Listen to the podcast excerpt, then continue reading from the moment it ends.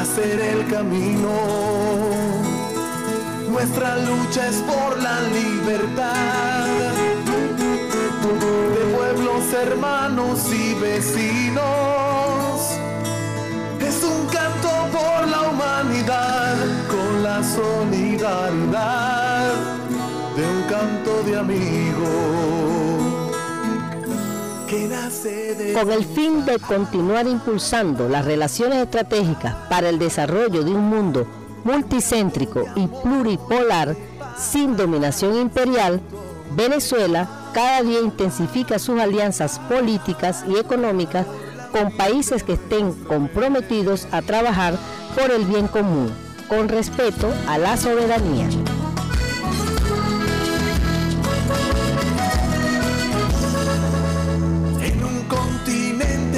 Sufrió invasión, saqueo y genocidio.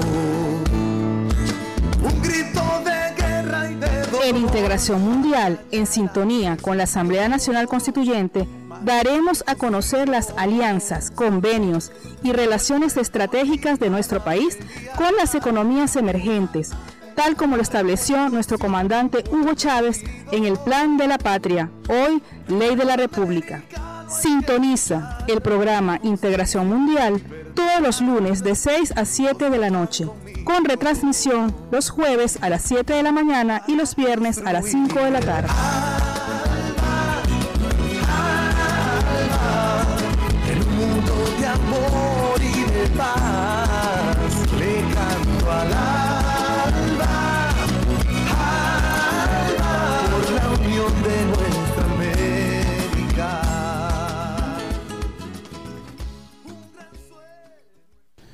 Buenas tardes a nuestros usuarios y usuarias que sintonizan la 90.1 FM, el canto de la guacamaya.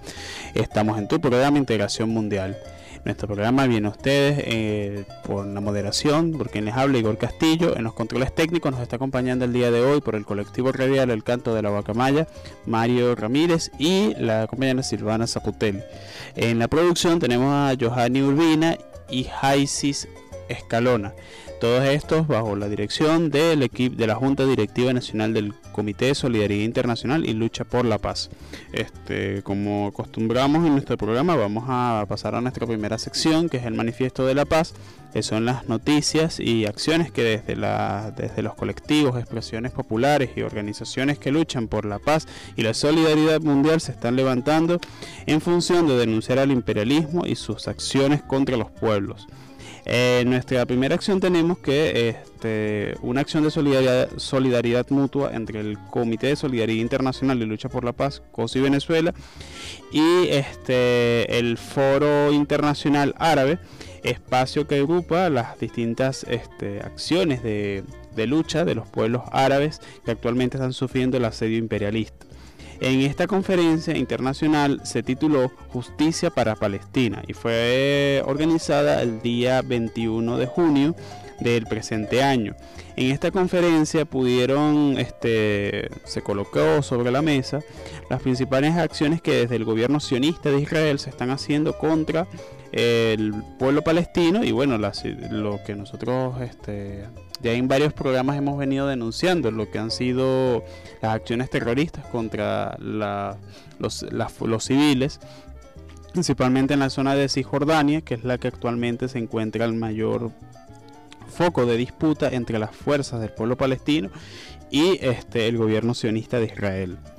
Entre otras noticias tenemos que el día 21 de junio se este, inició el Congreso Bicentenario de los Pueblos. Este es un espacio destinado para hacer una lucha, una plataforma de la lucha antiimperialista desde Venezuela. En esta, en esta oportunidad,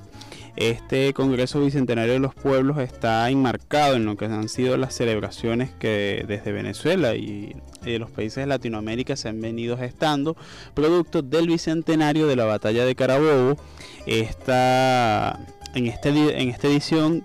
eh, hay una nutrida participación de organizaciones populares, revolucionarias y antiimperialistas de América Latina y el Caribe, y entre las que podemos mencionar las organizaciones para, la, eh, por, ejemplo, organizaciones juveniles como la Unión de la Juventud Socialista del Brasil, este, y organizaciones como las de Argentina y Chile. Este, en este espacio se, están desarrollando las conferencias desde los, desde los salones del Hotel Melia Caracas y hay una serie de actividades, eh, tanto de orden de discusión interna de las organizaciones presentes en el Congreso, como este, actividades que serán que están enmarcadas en, la agenda oficial de celebración del bicentenario de la batalla de, de Carabobo. Desde acá estaremos muy atentos a las acciones que desde este espacio se estén produciendo. Este congreso se está realizando completamente desde acá, desde la ciudad de Caracas. El gobierno, en nuestra tercera información tenemos, el gobierno bolivariano condena nueva farsa, mediática sobre la migración venezolana. La sociedad, la, esta titular fue parte del comunicado que desde el Ministerio de Relaciones Exteriores de Venezuela, desde nuestra Cancillería, se realizó frente a una serie de acusaciones y falsos positivos que se han ido montando referente a la migración venezolana y en donde han tenido conexión este, organizaciones no gubernamentales que este, tienen vínculos y financiamientos desde el imperialismo estadounidense.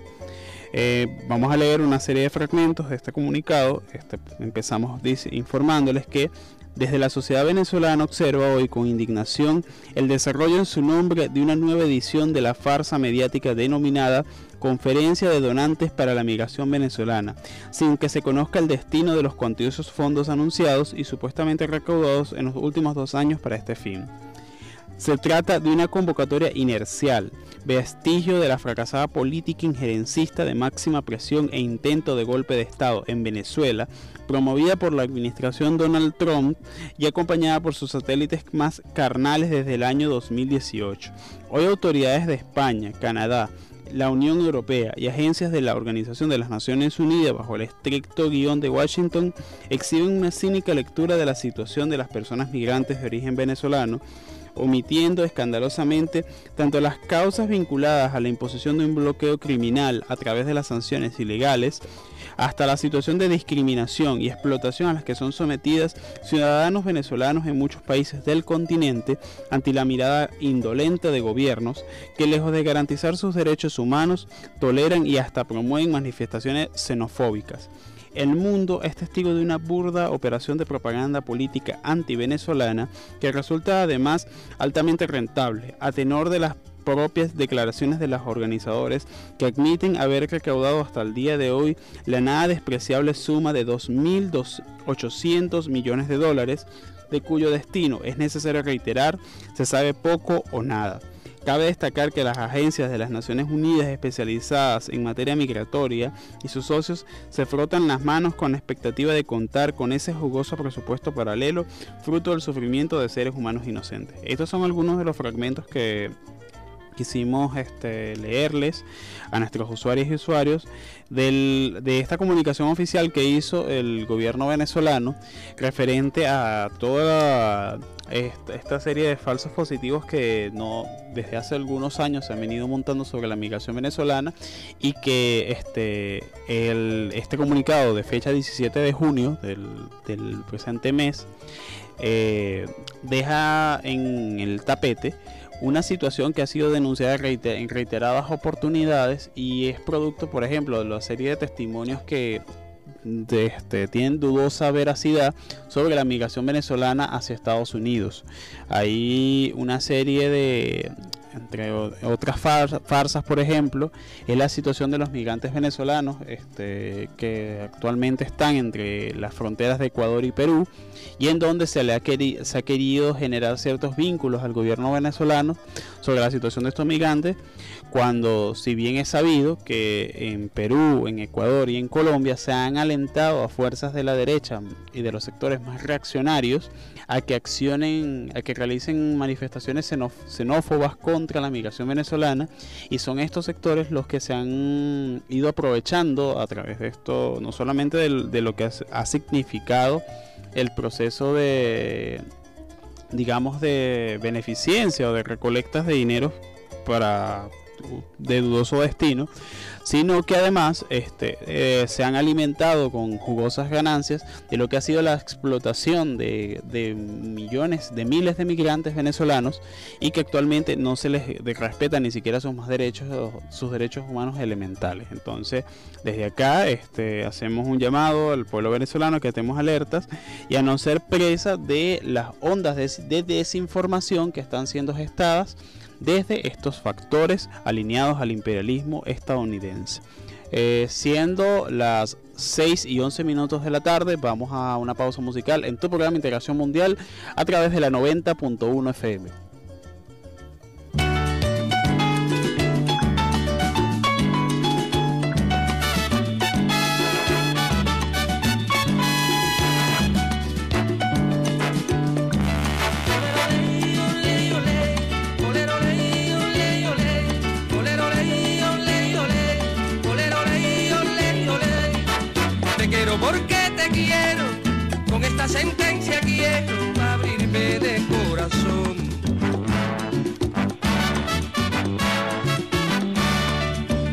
Amor en mi opinión es dar todo lo que anhelo, te quiero con más razón.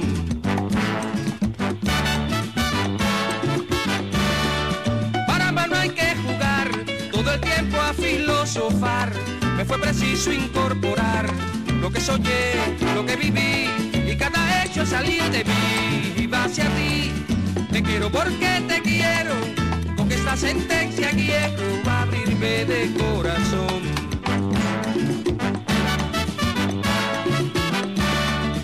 El amor en mi opinión es de todo lo que anhelo, te quiero con más razón.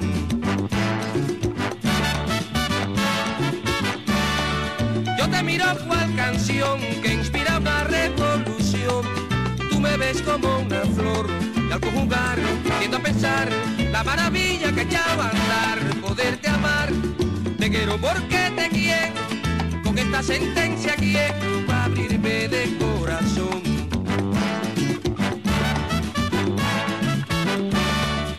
el amor en mi opinión es dar todo lo que anhelo te quiero con más razón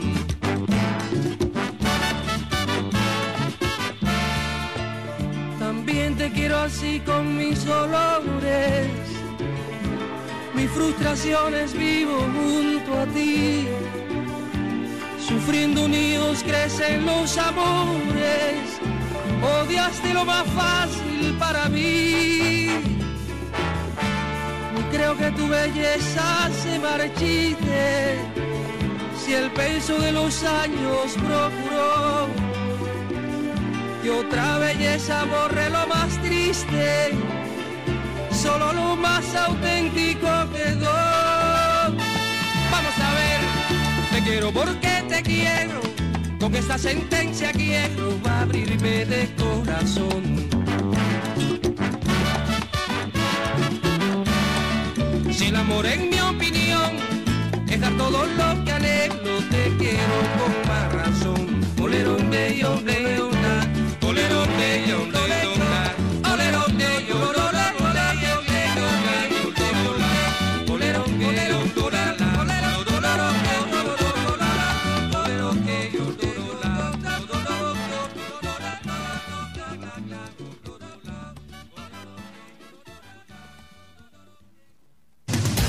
En colectivo nos hace diferente. Somos el canto de la guacamaya 90.1 FM.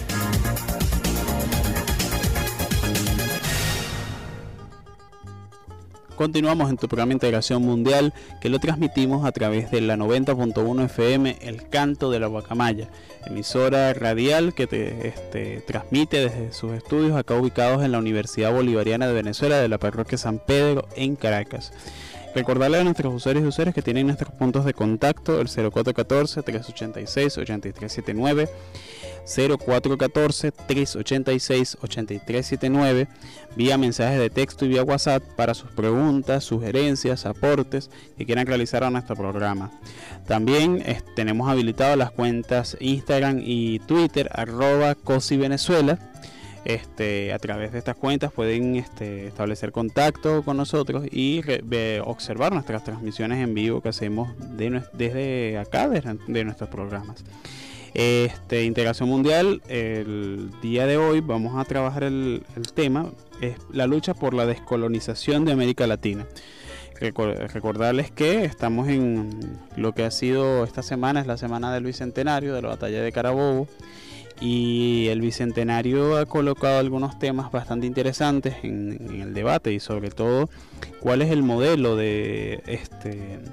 ha puesto en debate sobre todo los modelos de, construcción de países que están presentes en nuestro continente y acá en Venezuela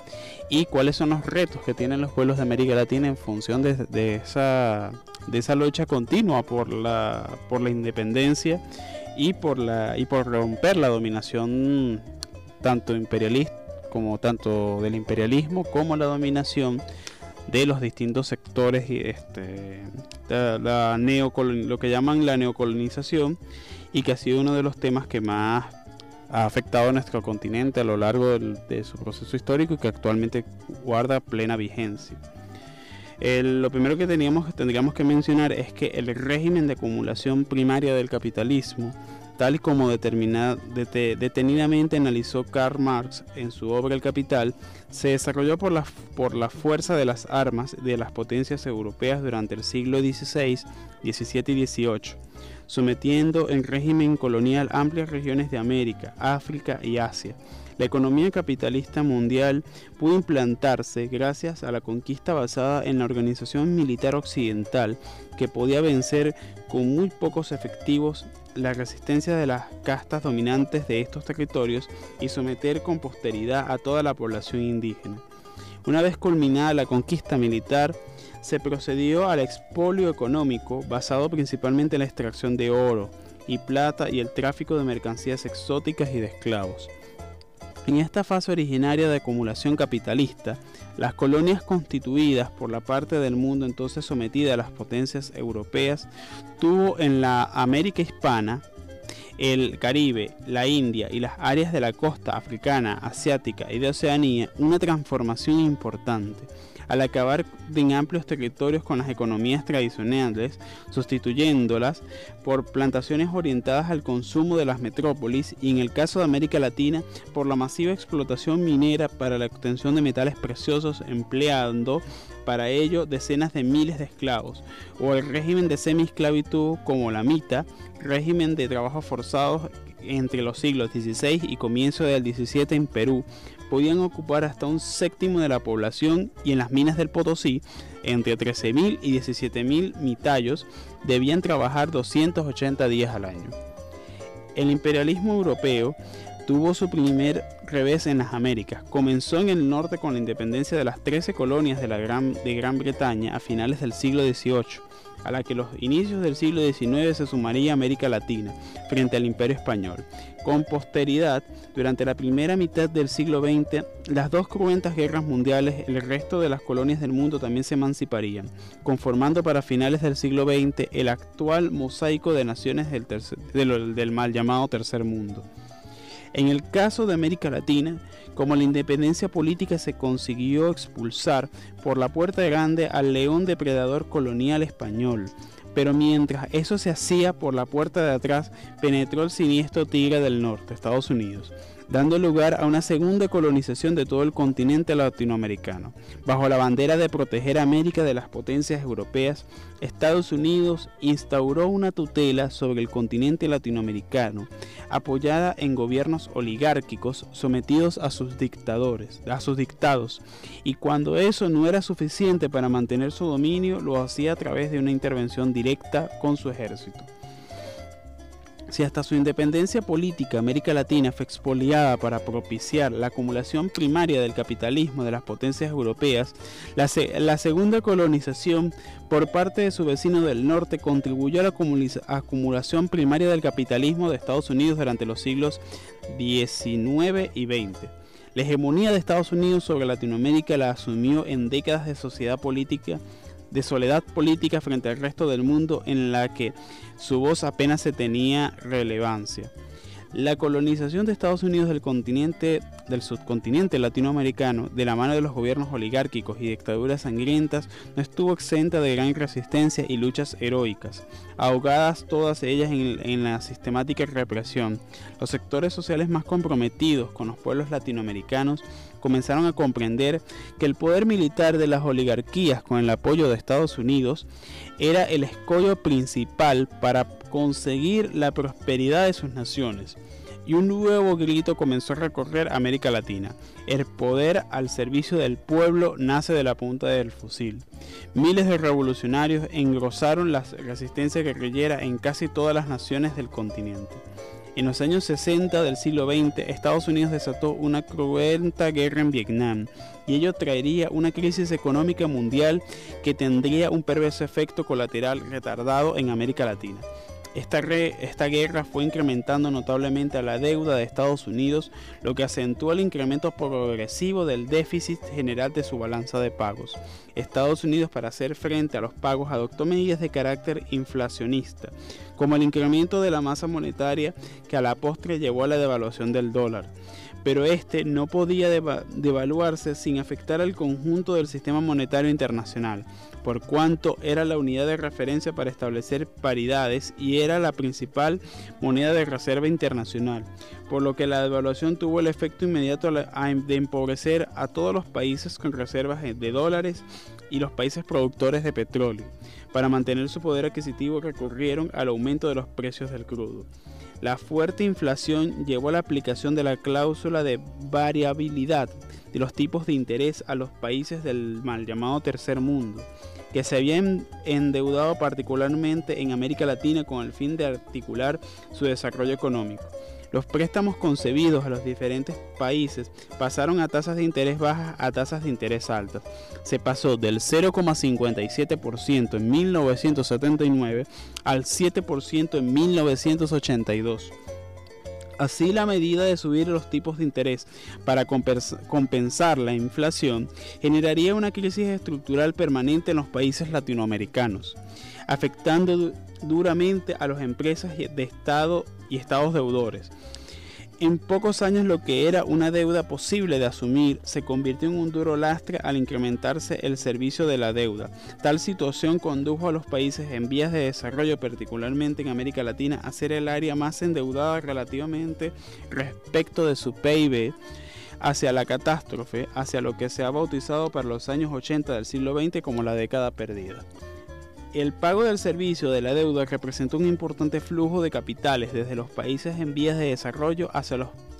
hacia los desarrollados a través de los canales de la banca internacional privada.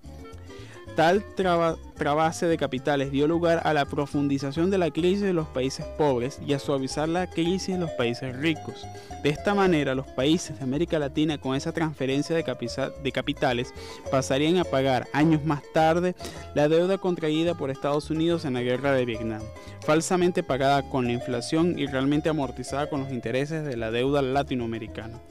Entre el 1975 y 1982, la deuda a largo plazo de América Latina casi se cuadriplicó, de 42.500 millones a 176.400 millones de dólares, agregando los préstamos a corto plazo y los créditos al Fondo Monetario Internacional. En 1982, el total de la deuda era de 333 mil millones de dólares. Esto es una cifra que este, sacamos de la revista Economía Mundial de Martínez Peinado del año 1995 para este, saber de qué fuentes son tomadas estas cifras. Para asegurar que los estados pagarían la deuda, se implementaron duras, duras medidas neoliberales para asumir a amplias capas de la población de toda América Latina en la pobreza. Pero con tales medidas era imposible de aplicar bajo reformas, bajo formas democráticas debido a la fuerte oposición popular. Entre los años 60 y 80 del siglo XX, una ola de sanguinarias dictaduras bajo la odiosa tutela de Estados Unidos asolaron el continente para asegurar la prioridad del pago de la deuda por encima de los intereses de la mayoría de la población. Tras esta amarga experiencia, los pueblos de Latinoamérica comenzaron a despertar de su soledad centenaria. Las consecuencias que despertaban ya no eran solo las de los sectores sociales más comprometidos con la causa revolucionaria. A finales del siglo XX y principios del siglo XXI, millones de personas demandaban en toda América Latina la urgencia de una segunda descolonización efectiva de su patrón del norte y el continente comenzó a plagarse de gobiernos de izquierdas que reclamaban la dignidad, el desarrollo económico y el bienestar de los pueblos y naciones. Ante una demanda social de cambio tan masiva, el discurso revolucionario de la lucha hermana fue relegado como un periodo superado en favor del discurso del poder democrático, acabando las dictaduras patrocinadas por el patrón del norte, ahogadas en la movilización pacífica popular. Los poderes fácticos represivos de las oligarquías vendidas a los intereses de Estados Unidos se, situaron a la defensiva y aunque todavía en los principios del siglo XXI no ha cejado en su empeño golpista, estas clases están cada vez más sometidas a la vigilancia revolucionaria y popular de las inmensas mayorías sociales de los pueblos latinoamericanos. Este, esto es parte de lo que ha sido un análisis del equipo elaborado por el equipo de investigación del, de nuestro programa y en donde podemos observar cuáles han sido las dinámicas de, en la lucha de los pueblos latinoamericanos por su nueva independencia. Eh, siendo las 6 y 26 minutos de la tarde, vamos a una pausa musical. Los dejamos con Ali Primera, La Soga.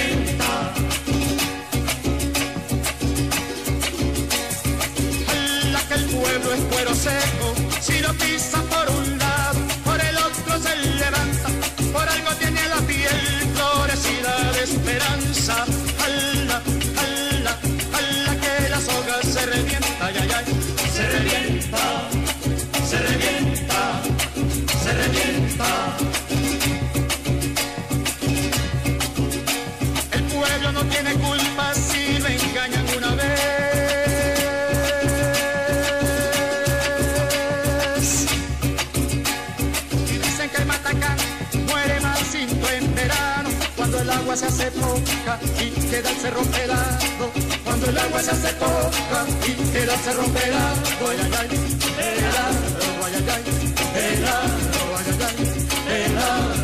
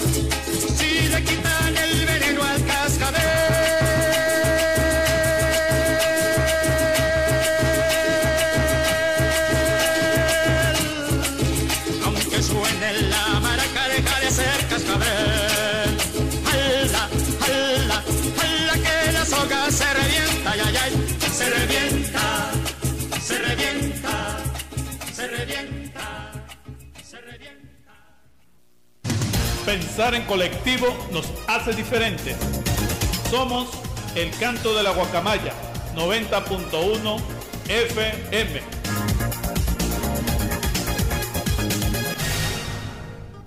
Continuamos en tu programa de Integración Mundial a través del canto de la Guacamaya 90.1 FM. Recordarle a nuestros usuarios y usuarios que tenemos habilitado el 0414-386-8379, el 0414-386-8379 para sus preguntas, sugerencias o aportes. En el segmento anterior habíamos hablado, estamos hablando de lo que ha sido, este, este es un proceso de artículo que trabajó el equipo de producción del, de nuestro programa, en donde analizábamos principalmente este, cómo ha sido el proceso de independencia de los pueblos latinoamericanos y cuáles son los retos que aún persisten en esa lucha por romper la dominación imperial no solo de lo que fue en su primer momento el imperio español, sino contra el imperialismo estadounidense y cómo esa lucha este, se enmarca en, el actual sistema capitalista, este, dentro de las tesis que hablaba Lenin, entre las tesis que desarrolló Lenin, hablaba que el imperialismo es la fase superior del sistema capitalista y que el imperialismo tiene algunos rasgos que son los que expresan este que en los cuales nos encontramos en esa etapa. Entonces este entre ese eh, dentro de eso y con lo que hemos estado analizando nosotros podemos observar que América Latina fue fundamental para el desarrollo de lo que fue la, etapa de acumulación primaria del sistema capitalista cuando se estaba gestando ese proceso en el tanto en el siglo XVI como siglo XVII en Europa y que se expresaba con, de distintas formas. Este, la colonización española expresaba una lógica económica principalmente extractivista y distinta a la colonización británica sobre los pueblos sobre la, y en sus colonias. Y los vínculos entre estas entre las colonias y las metrópolis. Pero que eso por ejemplo fue en ese contexto donde se gestó que a, posterior se gestó en Estados Unidos lo que es la, la doctrina Monroe, que es América para los americanos, y, que trajo, trajo este, consecuencias para los pueblos de América Latina como por ejemplo nosotros pudiésemos ah, este, hacer algunas menciones bastante negativas pero que son que muestran este, la injerencia directa no solamente de Estados Unidos sino de, los pueblos de, de, los, de algunos países de Europa en los asuntos de la región lo que fueron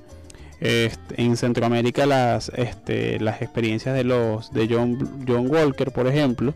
donde llegó hasta tomar control de este hacer eh, auspició un golpe de estado en Nicaragua y que actualmente y que esto está reflejado en la historia del pueblo de Nicaragua en donde este forastero estadounidense en función de esta doctrina ya auspiciado bajo el paraguas de la doctrina Monroe este, junto con otra serie de factores comienza y incentiva acciones para la toma de Nicaragua o lo que sucedió en el norte de, México, donde, por ejemplo, la guerra este, estadounidense, la invasión de Estados Unidos a los territorios, a las provincias del norte de México, los territorios de México en el norte, que era Texas, Arizona, este, California y que desembocó por ejemplo en lo que fue el Tratado de Guadalupe Hidalgo que prácticamente México pierde el 50 casi el 50% de su territorio. O lo que fueron las agresiones de, de, los imperios coloniales, de, principalmente de Alemania y Reino Unido contra Venezuela a principios del siglo XX, y en donde este, hubo, se intentó generar este, desde Estados Unidos eh, procesos de injerencia contra el pueblo venezolano. Y han sido una síntesis de, de distintos acontecimientos tanto, tanto agresiones externas como, como también procesos de auspiciar agresiones y peleas entre los mismos pueblos de Latinoamérica. Si nosotros revisamos los antecedentes históricos de lo que fue la guerra de la Triple Alianza, nosotros vemos la conexión directa de los intereses perdón, de Brasil y Argentina en ese contexto histórico, ¿no? de las oligarquías de Brasil y de Argentina eh, con el Reino Unido, que eran este eran socios comerciales en donde fueron estos países los que comenzaron los procesos de agresión contra el Paraguay y desembocó en lo que nos, a posterior se conoció como la guerra de la Triple Alianza. Y que bueno generó un este un saldo terrible para ese pueblo una devastación que hasta el día de hoy este el pueblo paraguayo continúa continúa padeciendo. Desde pérdida de territorio hasta grandes pérdidas y saqueos económicos que sufrió el pueblo paraguayo entonces, ya de esta forma vamos a nuestro siguiente segmento que es integrándonos al mundo. En la investigación del día de hoy tenemos Latinoamérica, la formación de la patria grande. La patria grande está por refundarse. Esto es un discurso que José Pepe Mujica, que fue presidente del Uruguay, dijo el día de abril del año 2010. La patria grande fue el sueño de los libertadores de los países latinoamericanos que pretendieron la unión de las naciones latinoamericanas y que ahora, en el siglo XXI, es un ideal de integración que arraiga y fructifica las más amplias masas de ciudadanos latinoamericanos. Este afán integrador tiene dos componentes fundamentales. El primero, el reconocimiento de, la, de, Latinoamérica como una gran nación de naciones, convergente de culturas, ansiosa de serlo para sacudirse los 200 años de soledad mundial, que la tutela odiosa del vecino del norte en alianza con las oligarquías caciquescas locales sumieron al continente. El segundo, la superación de la pobreza y la desigualdad fruto del poder absoluto de las mismas oligarquías que en esa larga noche de 200 años detentaron los recursos y los medios de producción en beneficio exclusivo de sus intereses. Latinoamérica se está poniendo de pie, mejor está ya de pie, y aunque las fuerzas oscuras del imperio de Estados Unidos y las oligarquías locales siguen poniendo palos en la rueda de la integración latinoamericana, el destino ha pasado a permanecer el interés de los pueblos, liderado por las fuerzas políticas progresistas emergentes, que han hecho de las palabras libertad, soberanía y justicia sus señas de identidad, palabras odiadas por quienes quisieran seguir viendo a Latinoamérica subyugada al imperio del norte y los intereses mezquinos de las oligarquías antipatrióticas. Con este impulso histórico integrador, los gobiernos sudamericanos están desarrollando múltiples iniciativas de integración regional que abarcan todos los aspectos de la cultura, la política, la economía y las infraestructuras. A fin de cuentas, una nación de naciones moderna debe vertebrarse por los lazos culturales, pero también los lazos comerciales, los institucionales y por las infraestructuras que en la actual coyuntura económica Sudamérica crece económicamente y reparte su riqueza entre los más necesitados, mientras que Europa y Estados Unidos se estancan y descargan la crisis sobre los más débiles. En lo económico, Mercosur es lo más avanzado en integración económica y UNASUR en integración política. Pero la pregunta que cabe hacerse es, ¿ha llegado el momento histórico de diseñar un imaginario de cómo debe ser la patria grande? Porque si bien la voluntad integradora existe con fuerza arrolladora y en estos momentos esa fuerza se traduce en cientos de proyectos integradores, no cabría una dimensión mayor si existiera un imaginario de cómo deben ser los pilares de la patria grande, sobre los que, los que proyectar toda la arquitectura integradora. Y por otra parte, Actualmente, una coyuntura económica mundial en que las grandes potencias de Occidente se encuentran atrapadas en un laberinto neoliberal, mientras en Sudamérica y China se yergen emergentes con un dinamismo económico propio. En esta coyuntura no cabe hacerse la pregunta, ¿no es este el mejor momento histórico para dar un impulso a la emergencia sudamericana que le sitúe en el mundo como una potencia regional y le permita proyectarse a los países del sur en el mundo como un continente impulsor de los valores de la integración mundial a favor de la paz, la prosperidad, el respeto entre las naciones y el desarrollo armónico con el medio ambiente? Tal vez estas preguntas puedan parecer precipitadas, impropias del momento en que vive y que no se corresponden con el camino al paso real de los tiempos. Pero también hay que pensar que tal vez ha llegado el momento de pasar del sueño de tocar el cielo a la realidad de hacerlo. Voy a decir, porque sería pretencioso cómo debería ser el imaginario de la, patria grande, que debe pensarse por sus propios actores, pero sí apuntar dos reflexiones. Toda integración para que tenga proyección histórica debe sustentarse en los ciudadanos. UNASUR es actualmente una institución de jefes de Estado, pero tal vez habría que pensar en una institución consultiva electa por los ciudadanos de los países que componen UNASUR Toda integración debe tener elementos económicos de planificación y la base fundamental para ello son los recursos financieros. Luego, un Banco del Sur que sea capaz de financiar grandes obras y tal vez diseñar una moneda regional sería un elemento fundamental. Latinoamérica está en el momento de forjar sus sueños a pasos pequeños o ha llegado el momento de hacerlo plenamente realidad. Es una cuestión, esa es la cuestión. Bueno, esto es un artículo que, que parte de, un discurso que dijo el que fuera presidente del Uruguay, José Pepe Mujic. Eh, vamos a una pausa musical y continuamos en tu programa Integración Mundial por la 90.1 FM, El Canto de la Guacamaya.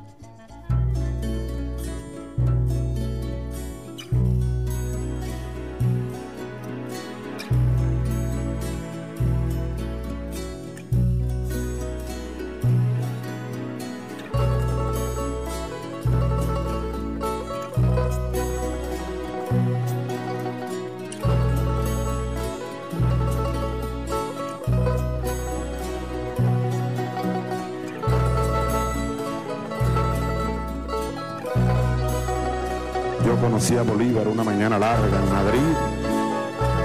en la boca del quinto regimiento. Padre, le dije, ¿eres o no eres o quién eres? Y mirando el cuartel de la montaña, él me dijo, despierto cada cien años, cuando despierta el pueblo. ¡Viva Bolívar! ¡Viva Bolívar!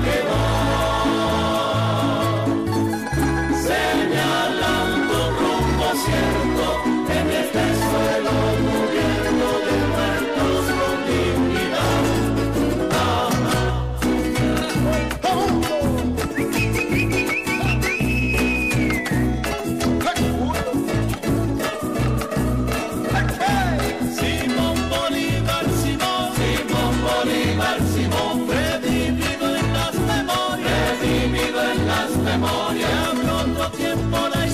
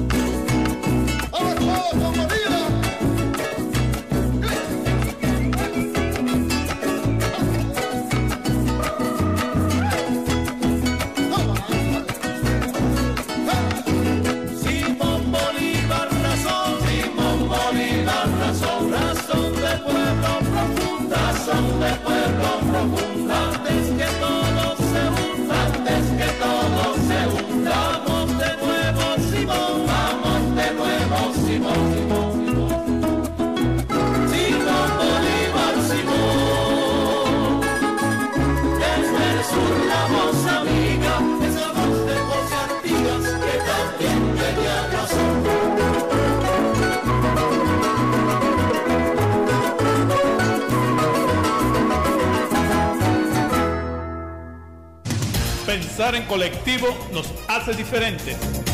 Somos el canto de la guacamaya 90.1 FM.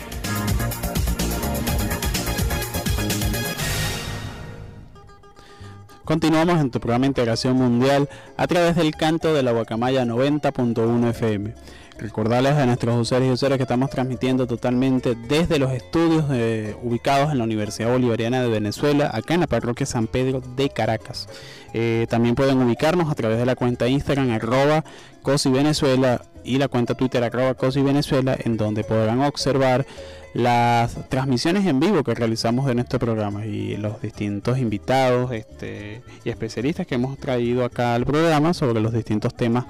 de la política nacional e internacional. Este, escucha, leíamos en el segmento anterior un, un artículo que ha sido parte ¿no? de lo que ha sido, de los discursos que el, el expresidente del Uruguay, José Pepe Mujica, ha realizado sobre y cuestionaba sobre lo que es la formación de la patria grande, lo que debe representar Latinoamérica. Y esto es parte de esto es parte de lo que debe ser el ejercicio de los pueblos latinoamericanos por encontrar las formas, las vías para este, profundizar los procesos de unidad y de acción en común de nuestros pueblos frente al imperialismo y frente a los retos que las oligarquías locales pretenden imponerlos. Vamos a pasar a nuestro buzón de la solidaridad, en donde tenemos algunos saludos que se han ido reportando vía WhatsApp. Este, tenemos un primer saludo de una de las delegadas que, están siendo partícipes del Congreso de los Pueblos, que actualmente se está desarrollando acá en Caracas. Ella es la compañera Lucía de la Federación Juvenil Comunista de la Argentina, la cual envía un saludo eh, revolucionario para todas y todos los que están escuchando nuestro programa. También tenemos un saludo, ya un segundo, para el compañero Cristos, él es de la organización Jamaica Lands. Este es también delegado al Congreso Bicentenario de los Pueblos que está que está haciendo se está desarrollando actualmente eh, desde los espacios del Hotel Melia Caracas. También tenemos un saludo para este la compañera Úrsula Aguilera, la cual está en sintonía de nuestro programa. Bueno, estos han sido algunos de los saludos en el buzón de la solidaridad que nos han llegado vía WhatsApp. Recordarle que tenemos habilitado el 0414-386-8379 para sus preguntas, aportes, sugerencias al programa y este, las cuestiones que quisieran, este, los temas que quisieran sean expuestos acá. Eh, tenemos también el, el saludo de la compañera eh, Johanny Urbina, la cual es productora de este programa y el cual está en sintonía vía WhatsApp ya nos está escuchando en estos momentos. Eh, vamos a continuar con el tema que habíamos estábamos desarrollando el día de hoy y este hay hay tres ejes que quisiéramos este, destacar donde que deben ser parte de lo que de lo que debe, debe conformarse como la arquitectura de, una segundo, de un segundo proceso de descolonización de nuestro continente y en donde sería bastante importante que podamos reflexionar y construir aportes desde lo, desde lo individual o desde lo colectivo en función de apuntalar los esfuerzos para ver esa Latinoamérica que había soñado Simón Bolívar y que lo escuchábamos en la, en la canción anterior. Un primer eje sería la dignificación del pensamiento, personas y actos de los líderes de la independencia política latinoamericana y de las y los revolucionarios que lucharon durante 200 años por la emancipación de la pobreza y contra las sangrientas dictaduras neoliberales y el imperialismo. Cuando hablamos de esto hablamos de los procesos de reparación y la reparación involucra de un proceso de apropiamiento de la memoria, de la memoria histórica que los pueblos latinoamericanos debemos reconstruir. Si nosotros este, revisamos desde México hasta la Argentina, en los distintos procesos de dictaduras y de agresiones de las oligarquías latinoamericanas, observamos cómo eh, hay un factor en común y es que en, en, cada uno de nuestros países han habido bajo distintos procesos y momentos históricos este, desaparecidos, eh, han habido eh, líderes populares asesinados y que su punto en común es que han luchado contra la pobreza y por la emancipación de los pueblos. Entonces, un proceso de reparación y de apropiación de la memoria histórica de, lucha de nuestros pueblos es fundamental hacia la construcción y la efectiva descolonización de Latinoamérica. La segunda es la apuesta por un proyecto político integrador latinoamericano como base para alcanzar plenamente la emancipación del imperialismo de los Estados Unidos. Un proyecto político que debería comenzar por alcanzar una sola voz latinoamericana ante el resto del mundo en los problemas que afectan al continente latinoamericano y en los problemas más importantes que tiene la humanidad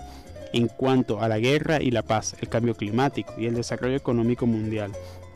Una voz que por el significado histórico que tiene la unidad latinoamericana como expresión de cientos de años de lucha antiimperialista, por recuperar su dignidad y su porvenir, debería estar en contra de todo tipo de hegemonía mundial y por el respeto entre las naciones basado en los principios de coexistencia pacífica.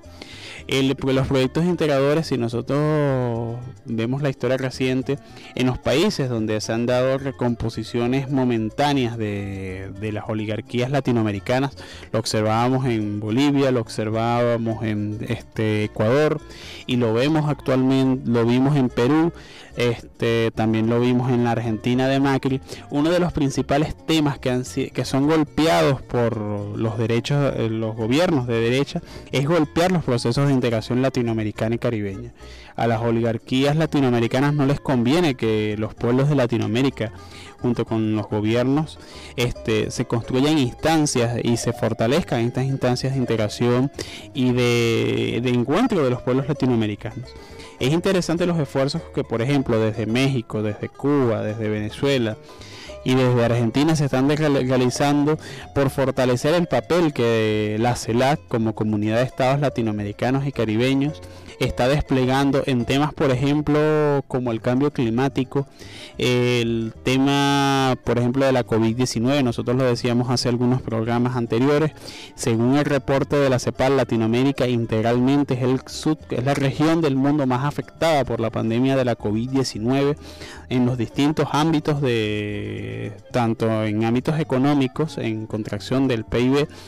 como en los ámbitos sociales. Nosotros vemos en Latinoamérica un repunte de los casos de femicidio y los casos de violencia este, en la región y que bueno han desembocado toda una serie de manifestaciones populares, de, alzamientos populares como lo que está sucediendo actualmente en Colombia o los resultados en Perú que también es parte de la expresión del malestar popular de los pueblos latinoamericanos contra las oligarquías y por conquistar el futuro. Y este el tercer un tercer eje es la apuesta por un proyecto económico integrador en la orientación estratégica de hacer de Latinoamérica una potencia económica con características propias, que por la lacra y el atraso que ha supuesto el neoliberalismo para el continente, debe apostar por un modelo socioeconómico fundamentado en los intereses de las mayorías nacionales y al contrario a los intereses oligárquicos. Eh, son las demandas económicas que, que son necesarias que los pueblos latinoamericanos este, podamos ir avanzando hacia esa vía. Si nosotros analizamos lo que fueron los años 80, el, el, programa anterior con el profesor este, Armando lo veíamos, los años 80 significó un proceso de crisis de la, del endeudamiento de América Latina con distintos factores del capital transnacional y con los gobiernos que y con gobiernos como por ejemplo del de Estados Unidos que colocaron en una, a la región latinoamericana y caribeña en una situación bastante delicada a nivel financiero y en donde los pueblos de Latinoamérica este, sufrieron no solamente las consecuencias de la violencia política, de lo que fue el terrible pasado de las dictaduras, sino que además actualmente siguen sufriendo las consecuencias de los procesos de endeudamiento de, y de cómo estructuralmente ha afectado cómo la deuda ha afectado el desarrollo económico y social de los pueblos de Latinoamérica. Entonces, este, un proyecto económico que logre potenciar las, las distintas eh, particularidades que tiene el continente, eh, los recursos minerales, los recursos fósiles, la excelente, el, temas como recursos de servicios, este, el turismo y que están presentes en la región las capacidades humanas. Ahí Latinoamérica en distintos, por ejemplo, países como Argentina, Brasil, México, la misma Venezuela, eh, han tenido en distintos momentos procesos de, investigación en áreas muy puntuales que han dado excelentes resultados y formación de de experiencias de comercio justo que son necesarias que se vengan fortaleciendo. Una de esas apuestas que desde el gobierno venezolano y desde el ALBA, la Alianza Bolivariana para los Pueblos de Nuestra América, Tratado de Comercio de los Pueblos, el ALBA TCP, era la formación del sucre como moneda de intercambio regional y que pretendía de alguna forma este, construir formas de comercio entre los pueblos latinoamericanos comercio justo y equitativo y que este eso pudiera significar un saldo un, un, paso hacia un cambio cualitativo de las relaciones entre los pueblos latinoamericanos y caribeños. Ya de esta forma vamos culminando nuestro programa de Integración Mundial, programa que vino ustedes en, este, por el equipo del Canto de la Guacamaya, este, integrado por en los controles técnicos por Mario Ramírez y Silvana Zaputelli, en la producción eh, Jaisis Escalona y Johanny Urbina y en la dirección de nuestro programa el, la Junta Directiva Nacional del COSI, quienes habló Igor Castillo. Será hasta en una próxima oportunidad.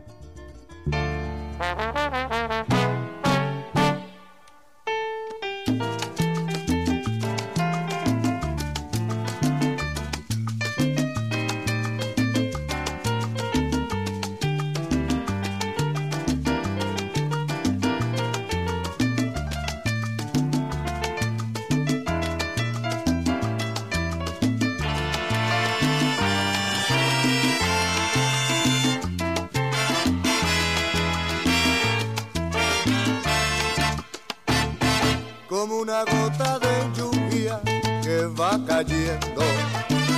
sobre una roca, una roca dejando